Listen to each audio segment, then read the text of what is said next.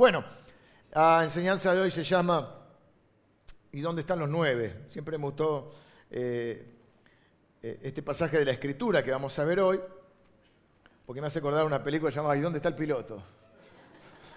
Una película de Mel Brooks que era medio en broma, medio no, era en broma, y que, mm, y que se llama ¿Dónde está el piloto? Es un desafío para mí, no porque busque siempre la originalidad, sino porque en general predicar hacia ustedes, que son mi gente, o sea, mi, mi, público directo y, y habitual, es un desafío para mí tratar de no repetirme.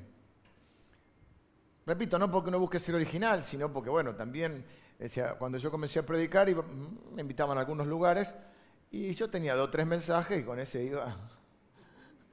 El de la, barca iba con la barca y la tempestad iba por todos lados. Pero cuando uno predica, eh, como en mi caso, prácticamente todos los domingos y a veces incluso algún otro día en la semana, bueno, es un desafío poder profundizar los temas sin eh, estar, ser tan repetitivo. Parte de la repetición es buena porque es incluso eh, un método de enseñanza la repetición. Viste que cuando vos decís, mi abuelo siempre decía, mi papá siempre decía, si de alguna manera la repetición hace que se nos graben ciertas cosas este, en nuestra mente o en nuestro corazón. Y digo esto porque voy a hablar acerca de la gratitud, que es un tema del que hablamos por lo menos un par de veces al año, siempre. Eh, siempre tenemos un, casi siempre un día de acción de gracia, uno o más en el año.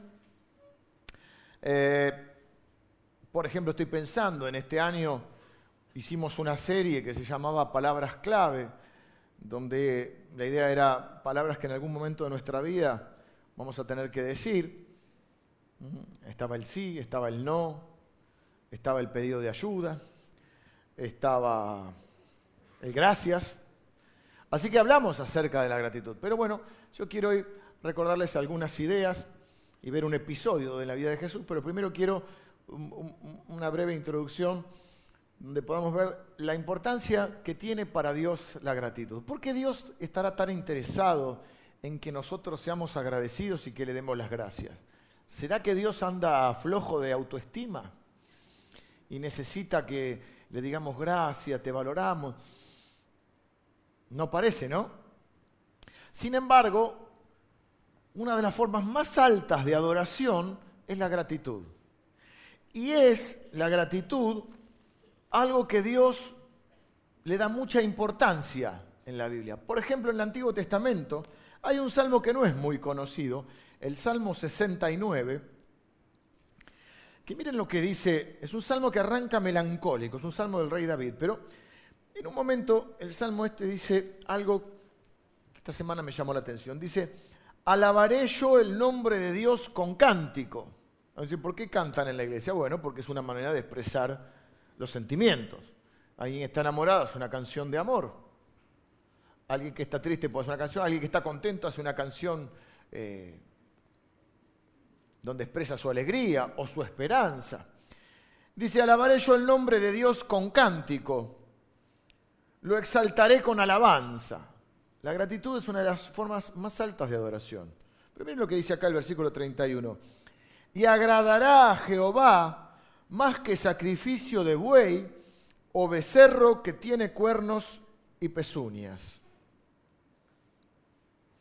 Es decir, el rey David dice que su alabanza, que por cierto incluye la gratitud, a través de la expresión de esa de ese sentimiento, en este caso dice que con canciones, a Dios le va a agradar más que los sacrificios que los judíos hacían de animales, que eran muy importantes. No era bueno, no, algo así nomás. No, no, porque cuando ellos sacrificaban un cordero, una cabra, un becerro, cuando ellos sacrificaban un animal, estaban pidiendo perdón por sus pecados, estaba, era la manera de acercarse a Dios y ser aceptado por Dios. Por eso la Biblia, después Jesús dice la Biblia, es el Cordero de Dios que quita el pecado del mundo. Por eso hoy no tenemos que hacer sacrificio. Podemos hacer un corderito, pero para, para fin de año, para, pero no como, una, como un ritual o como una forma, y que no era una forma caprichosa que se le había ocurrido a uno de ellos. Era la forma en que Dios les había enseñado que ellos tenían que presentarse porque los estaba preparando para cuando viniera Jesús. Les, enseñaba la necesidad del perdón, les enseñaba la, existencia o la realidad del pecado. Ahora fíjense que eso es algo importantísimo, lo mandó Dios a hacer. Sin embargo, dice que la gratitud expresada en la alabanza es más importante para Dios que aún el sacrificio de un animal, que era la forma, repito, de presentarse delante de Dios. El Salmo 22 dice que Dios habita, se manifiesta en la alabanza de su gente. Quiere decir que si yo quiero que Dios se manifieste en mi vida, si yo quiero que Dios se manifieste en mi matrimonio, en mi hogar, si yo quiero que Dios se manifieste en mi trabajo, tengo que empezar por dar gracias por mi trabajo, por mi familia, por mi matrimonio, empezar a darle alabanza a Dios por eso. El Salmo 100 dice que tenemos que entrar a su presencia, entrar con acción de gracias. Te lo traduzco. Es Dios diciendo, cuando vengas a mí, lo primero que quiero que hagas es que me dé las gracias.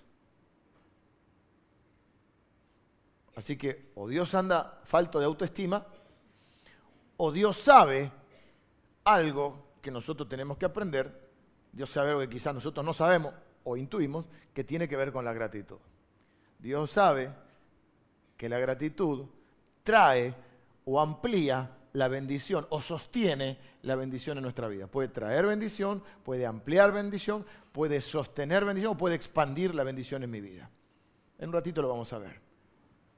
En el Nuevo Testamento, uno de los versículos que más se recuerdan acerca de la gratitud es Primera Tesalonicenses, de donde creo que es capítulo 5. Sí, Primera Tesalonicenses capítulo 5, en los versículos 16 y 18 dice que, nos presentemos delante de Dios, que traigamos nuestras peticiones y que seamos agradecidos en todo. Colosenses, otro libro del Nuevo Testamento, capítulo 3, dice que todo lo que hagan y todo lo que digan, lo hagan en el nombre de Jesús. Eso es tremendo, porque todo lo que hagas o digas, imagínate. Cuando vos haces algo en el nombre de alguien es que vos vas representando a alguien. Por eso nosotros somos embajadores de, Dios. Así que todo lo que hagas represente a Dios. Todo lo que hagas o digas, dice, hágalo en el nombre del Señor, dando gracias en todo. Evidentemente, Dios valora esto. Pero bueno, vamos de lleno hoy porque tenemos poquito tiempo. Lucas capítulo 17. ¿Dónde están los nueve? dijo Jesús. Es un episodio donde Jesús se encuentra con diez personas que tienen la misma problemática. Y diez no es un número cualquiera. Me, preferí eh, tomar esta historia porque encontré algo que me parece interesante. Cuando se sacan estadísticas sobre algo, supongamos que dicen, bueno, eh, el, el leía una que decía que no me acuerdo si el 40 o el 50% de los, de los chicos en este país son pobres. O 60, es un porcentaje que era dramático. ¿Cómo hacen eso? ¿Van contando chico por chico? No. Toman una muestra aleatoria pero representativa de la población y sobre eso hacen una estadística y sobre esa estadística hacen una proyección. ¿Sigue? Por eso te, otra manera que lo van a escuchar es que va a decir, eh, no sé, de los adultos mayores de 50 años, 4 de cada 10 tienen hipertensión, por decir algo. O a veces dicen uno de cada tres, y uno de cada tres es el 33%. Y, y en general, las muestras toman números que son fáciles luego de proyectar. Y 10 es un número facilísimo de proyectar. Porque 10 sería como el 100%. Entonces voy a decir, bueno, si 4 de cada 10, 40%. No es que le voy a dar clase de matemática, es una pavada esto, pero digo esto porque vamos a ver eh, hace un tiempo hablamos, todas nuestras enseñanzas están en un sitio, eh, bueno, está en una aplicación de la iglesia, la, aplicación de la iglesia que es Iglesia del Salvador, y ahí te remite a un sitio SoundCloud donde puedes escuchar el audio de las enseñanzas y también están los bosquejos, los esquemas de lo que hablamos cada domingo. No sé en qué domingo hace un tiempo atrás hablamos acerca de una ley que se llama 80-20, la ley de Pareto, es que más o menos habla siempre de que el 20% tiene la repercusión, el protagonismo sobre el 80%. Bueno, eh, en este caso ni siquiera llegamos al 20% con la gratitud. Vamos a ver que solo el 10%, si hiciéramos una muestra, si estos 10 acaso no es aleatorio que Dios haya eh, incluido en su palabra esta historia, y si tomamos como población o como universo este 10%, este, estos 10, estas 10 personas que interactúan con Jesús, vamos a ver que solamente el 10% de la población son agradecidos. Dice eh, versículo 11. Yendo Jesús a Jerusalén, pasaba entre Samaria y Galilea, y al entrar en una aldea, le salieron al encuentro diez hombres leprosos. Son nuestro, nuestra muestra, nuestro universo, se dice. Los cuales se pararon de lejos y alzaron la voz diciendo, Jesús, Maestro, ten misericordia de nosotros. Cuando él los vio, les dijo, id, mostraos a los sacerdotes. Y aconteció que mientras iban, fueron limpiados. Entonces uno de ellos, viendo que había sido sanado, volvió glorificando a Dios a gran voz y se postró rostro en tierra a sus pies, dándole gracias. Le dio las gracias, volvió a darle las gracias. Y este era samaritano. Acuérdense que hay una, había una división muy grande entre judíos y samaritanos, no se trataban, pero estos estaban juntos. Respondiendo Jesús dijo, ¿no son diez los que fueron limpiados? ¿Y los nueve? ¿Dónde están? ¿No hubo quien volviese y diese gloria a Dios sino este extranjero? Y le dijo, levántate, vete, tu fe te ha salvado. Lo primero que dice versículo 12, que se pararon de lejos. Tenemos que entender, la lepra hoy casi es una enfermedad erradicada. Eh, leí que hay solamente 450 casos de lepra en Argentina en este momento, prácticamente está erradicada. Y hoy la lepra es una enfermedad crónica, no mortal, eh, quiere decir eso que tiene tratamiento. En la antigüedad había dos tipos de letras, de lepras, letras. Se puede predicar así toda la vez. Había una lepra que era una lepra, eh, diríamos, irremitible, o sea, no se remitía, no se sanaba y había una lepra que se remitía. Esto es muy importante porque, por lo que Jesús los manda hacer de ir a los sacerdotes. Pero había un montón de leyes con respecto a la lepra. Era una enfermedad sumamente contagiosa. Estoy viendo una, me enganché hacer hasta... Las series de Netflix me van a matar también. Descuento a mi mujer, no está, no está hoy, está por ahí. Pone la serie que yo no quiero ver, que yo no estoy viendo. Capítulo 4, yo veo saltado. Y se queda dormida. Y yo estoy así. Y hago así para ver si está. Y no, ya está, la perdí. Y si le doy serie la van a ver ahora. Siempre. The Last Kingdom. De los vikingos, otra, ¿viste? ¿Por qué? Ah, porque hay una estrategia que iban con los leprosos, por eso me acuerdo. Porque los leprosos la gente tenía sumamente terror. Y había entre las leyes que tenían que vivir apartados. O sea, cuando vos te venía la lepra, es como decir, caíste en desgracia, hermano se te alejan todos. Normalmente no podían tener trabajo, no podían era, una lepra que tenían que estar apartados. Por eso se paran de lejos, solamente podían entrar entre ellos. Entonces se paran desde lejos y le dicen, Señor, no le dicen Señor, le dicen Maestro, no saben bien todavía quién es Jesús. Pero en la desesperación, viste, incluso tenían que anunciarse cuando ellos iban a buscar algún tipo de cosas como comida o algo. Ellos venían caminando y tenían que autodiscriminarse, diríamos hoy. Acá no había ninguna inclusión. Acá cuando ellos venían tenían que decir, guarda que viene un leproso. Tenían que ir anunciando que ellos se acercaban para que la gente se alejara. Tremendo.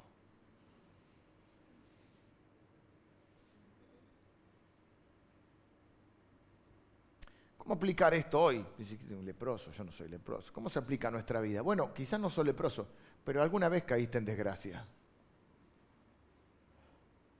¿Saben que la otra vez leía un estudio también medio psicológico que produce algo extraño en, las personas?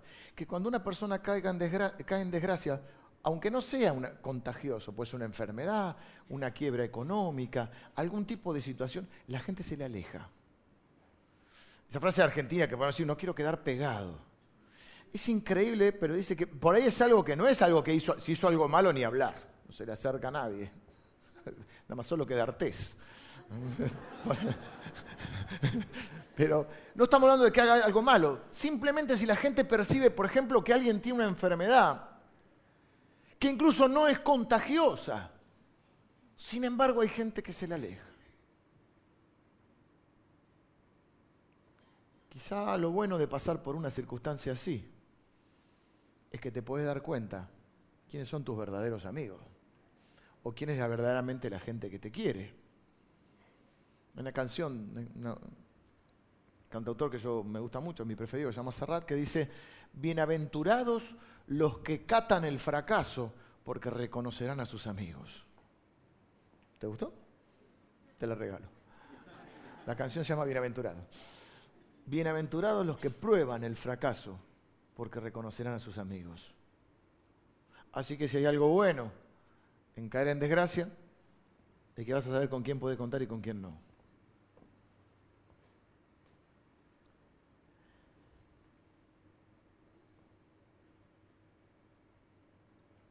Nueve judíos y un samaritano.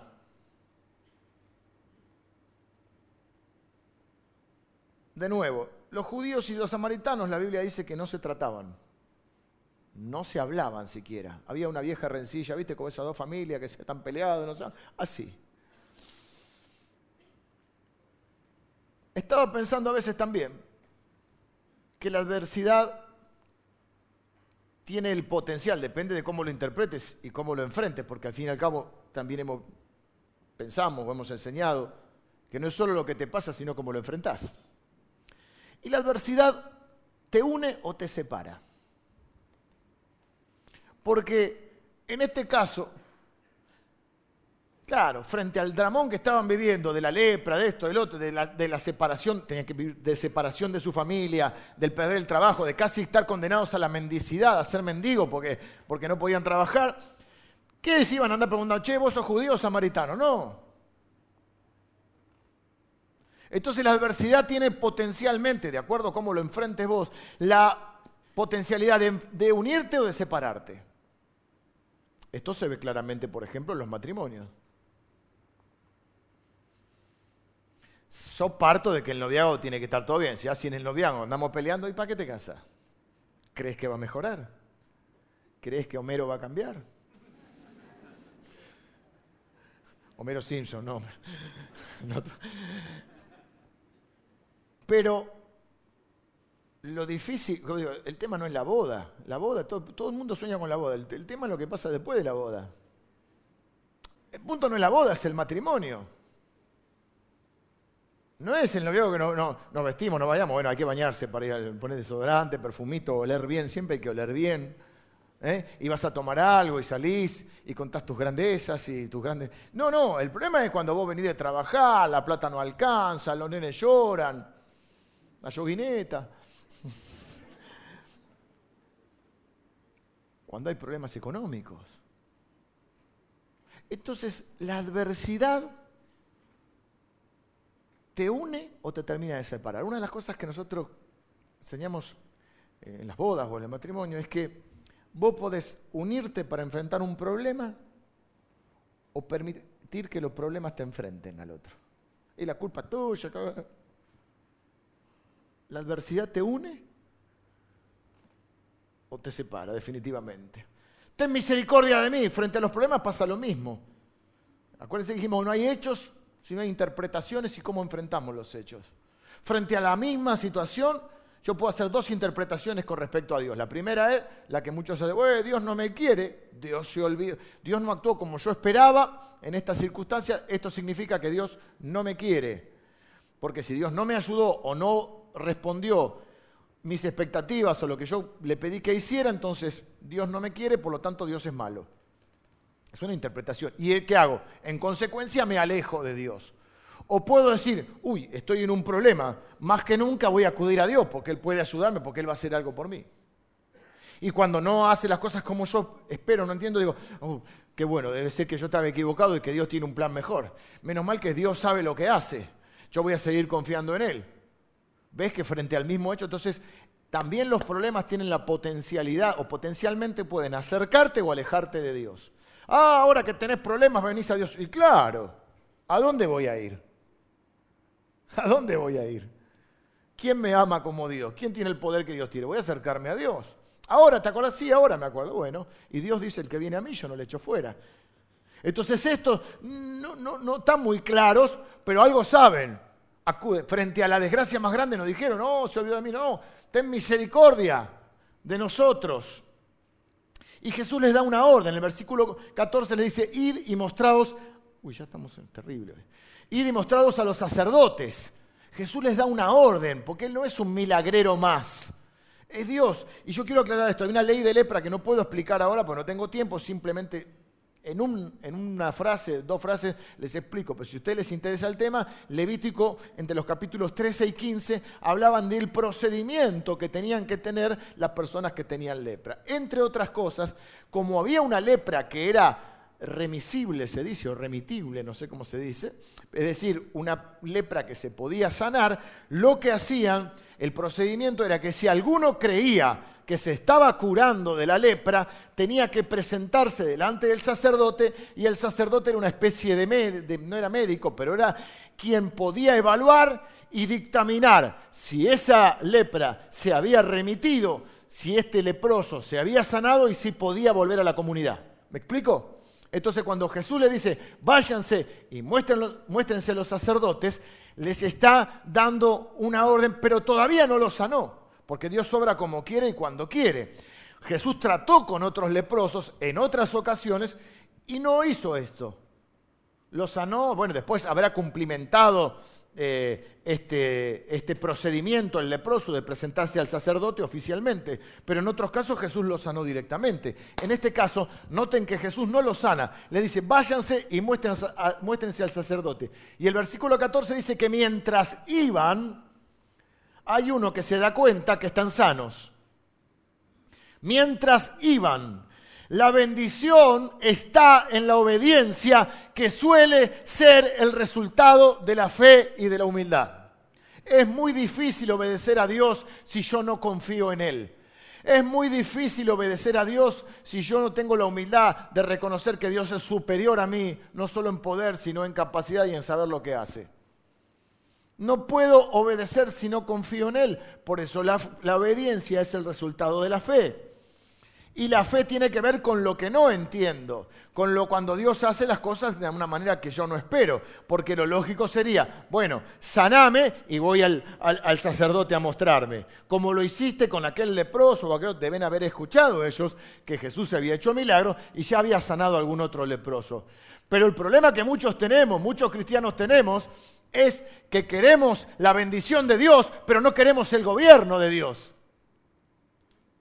Y hay bendiciones, déjenme decirles que hay bendiciones de Dios que son incondicionales y que son para todos. No sé si salió el sol hoy, porque cuando vine yo no. Pero si sale el sol, dice la Biblia que Dios hace salir el sol sobre justos e injustos.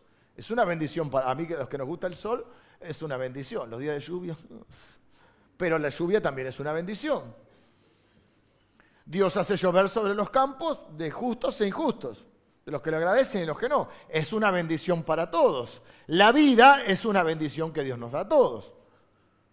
Pero hay otras bendiciones que están atadas a la obediencia, porque Dios no va a contradecir su palabra. Entonces yo no le pido a Dios que no le puedo pedir a Dios que bendiga algo cuando yo me estoy haciendo todo en contra de lo que él manda, porque Dios no se va a contradecir.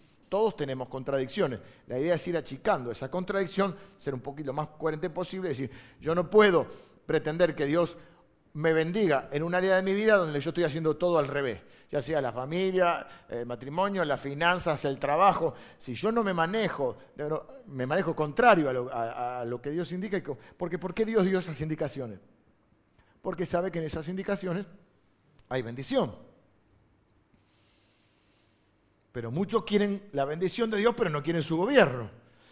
Y hay bendiciones que solo vienen al caminar por la fe, en obediencia a su palabra y como dice la Biblia, llamando a las cosas que no son como si fueran. El versículo 15 dice que entonces uno de ellos, 10%, siempre hay un 10% que da gloria a Dios.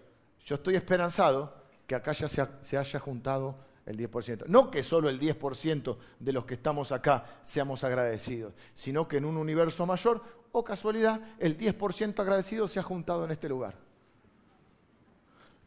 No los veo muy convencidos, pero bueno voy a predicar un ratito más y ya estoy.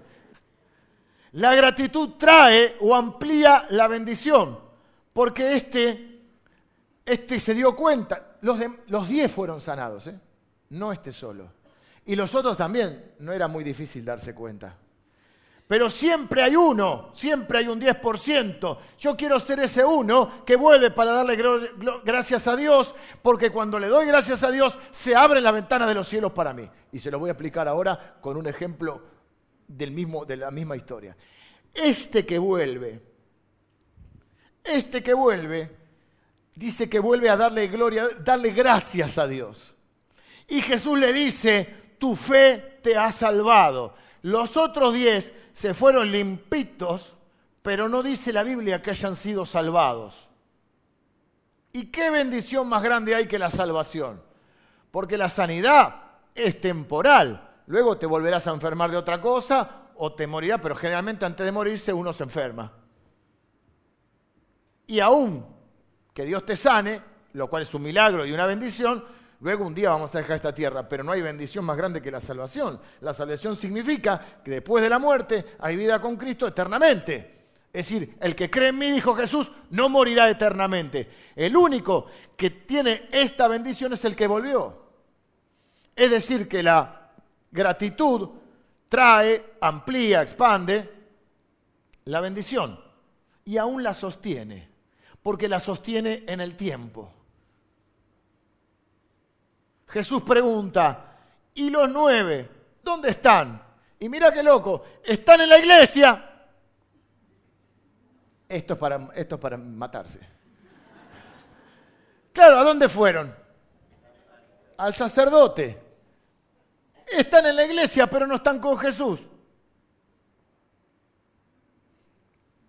Es de locos. Pero no están en esta iglesia porque en esta iglesia están los agradecidos. Y acá está lo que anoté. Ah, capaz que para vos no, para mí es una revelación, así que si no te gusta no te digo nada. Dice Jesús, no son diez los que se fueron. ¿Y los nueve dónde están? No, y esta parte no la había visto. No hubo quien volviese y diese gloria a Dios, sino este extranjero Pará, pará, pará, dice Fantino. Pará.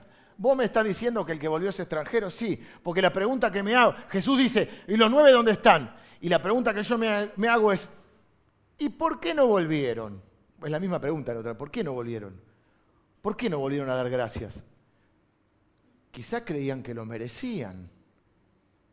Pensaban que Jesús tenía la obligación de hacer lo que ellos querían. Quizá tenían un exceso de religiosidad y en una paradoja hay gente que tiene algo que es, contradictorio, no existe en realidad, que es orgullo espiritual. Si sos espiritual realmente no puedes ser orgulloso. Porque quizá lo que pasó, por eso lo marqué acá, que volvió el extranjero porque el extranjero pensó que no lo merecía. Ay, me está volando la cabeza. Porque entonces quiere decir que el que la gratitud comienza cuando termina mi sentido de derecho.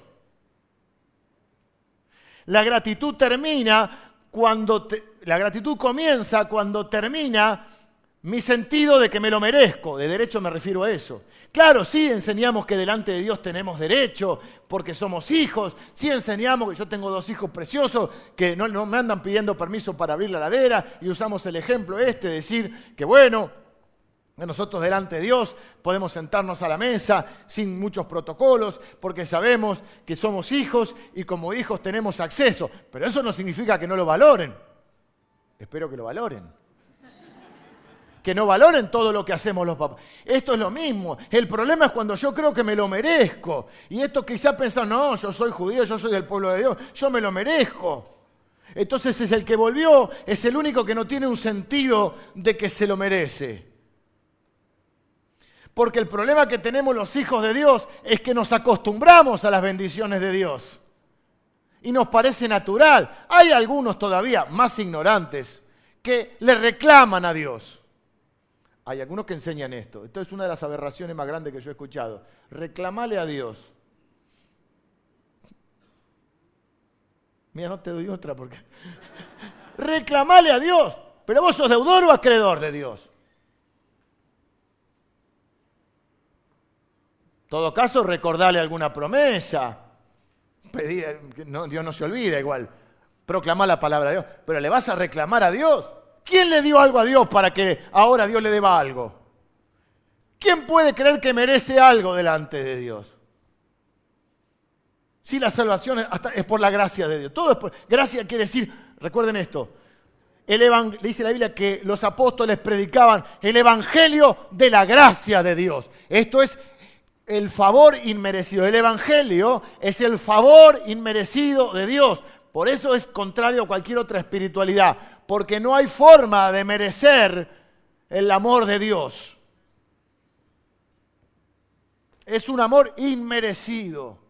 Y cada bendición en nuestra vida, cuando tenemos este sentido de, voy a inventar una palabra, me gusta inventar palabras. Ahora viste que inventé empoderar y ahora la usan todo el día. Ah, tengo otra. Inmerecibilidad. Claro, porque cuando tenemos este sentido de inmerecibilidad, porque hay veces que te falta el idioma para decir, este sentido de... Y eh, si encuentran otra, tiren, tiren sinónimos, a ver si les, ve. No es tan fácil que te salgan. Se me lo venga la traba. Inmerecibilidad, no hay otra. De no ser digno de esa, no ser merecedor de esa bendición, entonces yo soy agradecido. Pero si yo creo que el otro me lo debe, no hay bendición. Entonces este volvió, yo pienso ahora, o creo que Dios nos muestra, por eso hace este hincapié, si no hubiera dicho diez leproso, ¿para qué aclaro esto? Porque el que volvió era extranjero. Y hay muchos cristianos que creen que porque son cristianos, Dios está obligado a bendecirlos. Y creen que porque son cristianos tienen que tener más bendición de afuera. Entonces cuando escuchan que alguien que no es cristiano tiene una bendición, dicen, ¡eh, Señor, a este lo bendecí y a mí no! ¿Y vos qué mereces? Hay gente que cree que porque tiene fe, lo obliga a Dios a actuar. Entonces, como yo tengo fe, tengo derecho a esto. Entonces, Señor, no, porque yo tengo fe, entonces reclamo la, sanidad o esto, lo otro. Creían que lo merecían, pensaban que Jesús tenía la obligación de hacerlo. Se habían acostumbrado a la Este es importante también.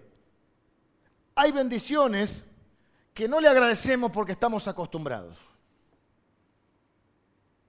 Por ejemplo, estamos acostumbrados, bueno, más o menos, a la luz. Ahora está en tema porque ahora la valoramos por lo que vale. Antes dejaba la luz prendida, ahora apaguen las luces, apaguen. ¿eh? Hay algunos que no prenden el aire acondicionado. Pero cuando se corta la luz, no puedes vivir. Es como no sabíamos que necesitábamos oxígeno y agua y internet. Ayer se cortó la luz en casa, pero era como las 2 de la mañana, pero yo duermo con aire porque tengo siempre mucho calor, siempre. Y dice uno dice, ah, yo me dormí, no me di cuenta que se cortó la luz. Yo sí me di cuenta. Empecé a destaparme. Y se me puse loco y yo no puedo dormir, no puedo dormir, necesito aire, aire, aire. Estamos acostumbrados. En el Antiguo Testamento, ellos tenían que hacer este sacrificio que les hablé de entrada. Para ser perdonados, tenían que agarrar, ir al corral, o ir a comprar un, cordero, un becerro, lo que fuera, matarlo, sacrificar, toda una historia, todo un procedimiento que les recordaba, o sea, a, través de eso recibían el perdón, pero eso les recordaba todos los días que el perdón de Dios se renovaba, que la misericordia de Dios. A partir de Cristo, nosotros no tenemos que hacer ninguno de esos sacrificios. Pero la Biblia dice que la misericordia de Dios son nuevas cada día, se renueva cada mañana. Cada día que vos te levantás hay un, hay un depósito directo de Dios de perdón en tu vida, de misericordia. Pero como ahora no tenés que hacer el sacrificio y ya te acostumbraste.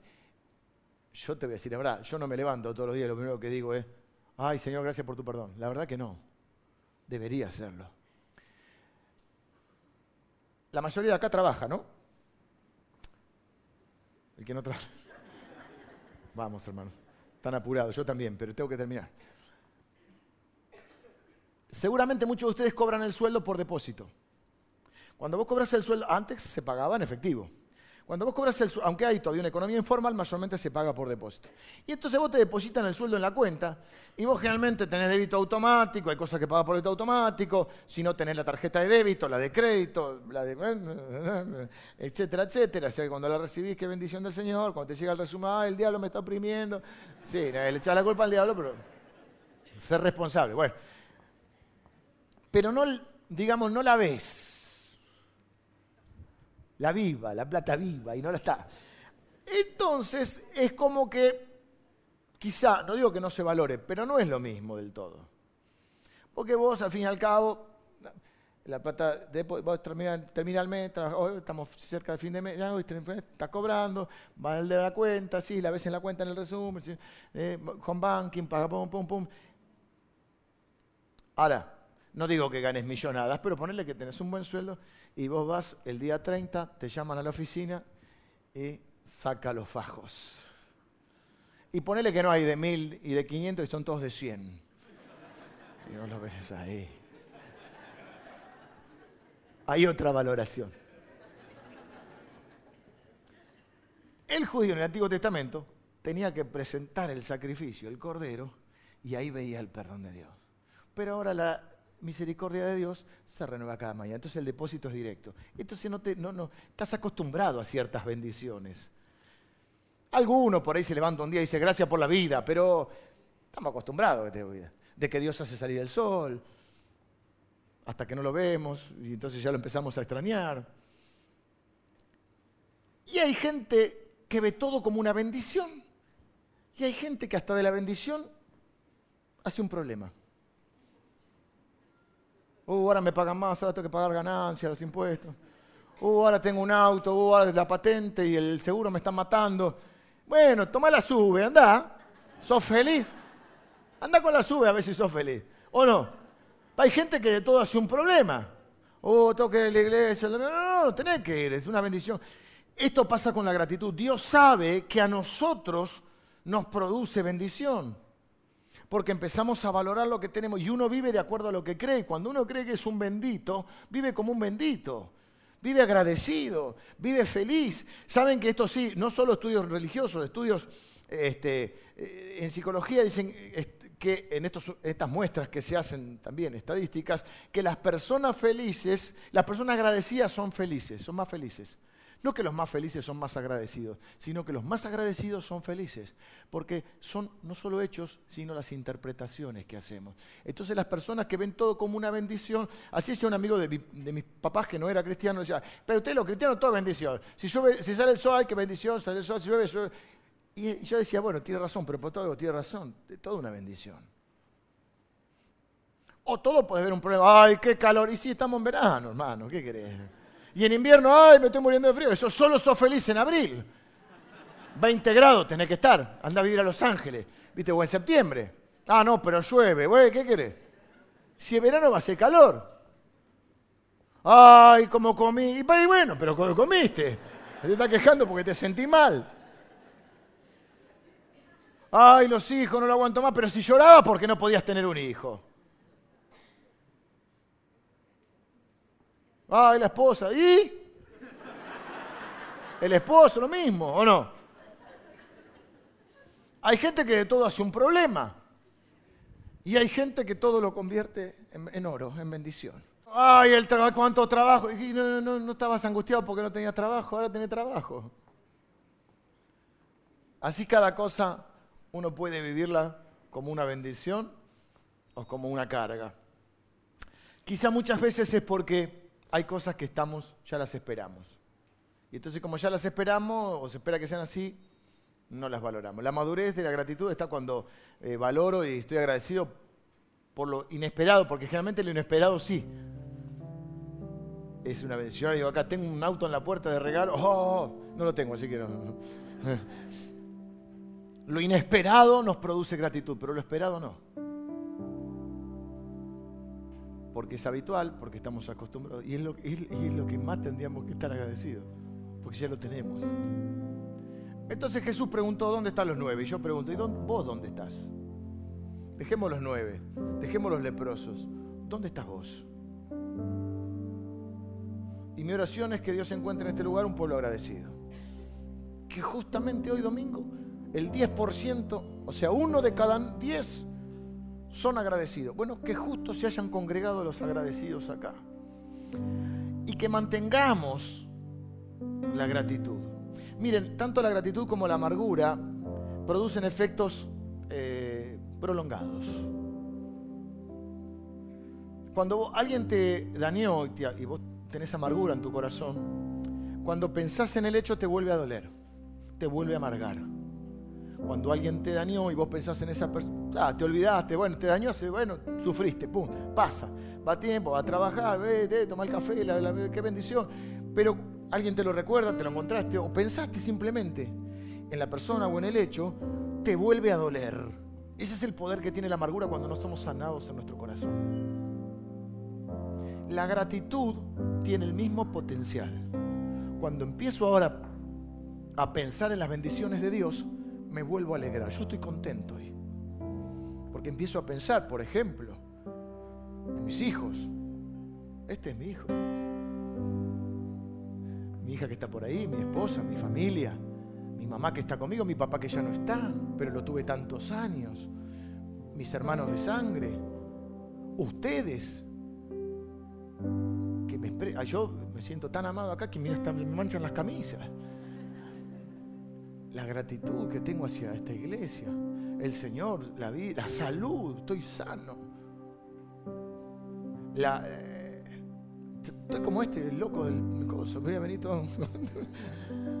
y entonces me vuelvo a poner, empiezo a valorar eso. Y produce un efecto sostenido. Jero me va a dar una nota ahora, sin, primero dámela sin, sin reverberancia y después dámela sin, con... Y ahora dámela con el pedal. El pedal es para eso, un pedal que le agradecemos a Dios, pero sale un mango. ¿Ves cómo se mantiene? quién lo va a hacer con el piano ahora. Toca primero sin normal y después con el pedal. Y ahora dale con el pedal. No noté mucho la diferencia, dale de vuelta. Y ahora a la... uno de los efectos que producen las pedaleras es que uno se llama reverberancia, otro se llama sustain, que como, que sostiene la Entonces yo creo que el agradecimiento sostiene el gozo en nuestra vida, sostiene la bendición. Por eso Dios quiere, no porque le falta autoestima, es porque Dios sabe que nosotros somos la bendición. Porque decime que no estás un poco más contento ahora. Ya la miras con otro ojo a la patrona. ya el pibe que te está volviendo loco, si no, no es una bendición. La Biblia dice que son bendición de Dios ya el autito que te estabas quejando, sí, pero eh, yo tengo el autito y no tengo que tomar la sube. Aunque no hay ninguna, ninguna. Si tenés la sube, gloria a Dios, tenés la sube. Tenés las dos piernas para ir caminando. Eh, espero que te hayas bañado de la mañana con agua, bueno, calentita. El café, el mate. Tantas cosas que tenemos. Y eso sostiene el gozo en tu vida y amplía la bendición. Quiero orar eh, bendiciéndote y dándote un minuto mientras ellos nos acompañan, eh, con los, músicos nos acompañan, para que ahí donde estés vos también digas, Señor, yo te doy gracias. Pero expresalo, no que Dios conoce mi corazón, expresalo. Bajito ahí, y que se levante en un lugar así. Sí, dice la Biblia que las oraciones de los santos son como olor fragante a Dios. y que de este lugar salga así.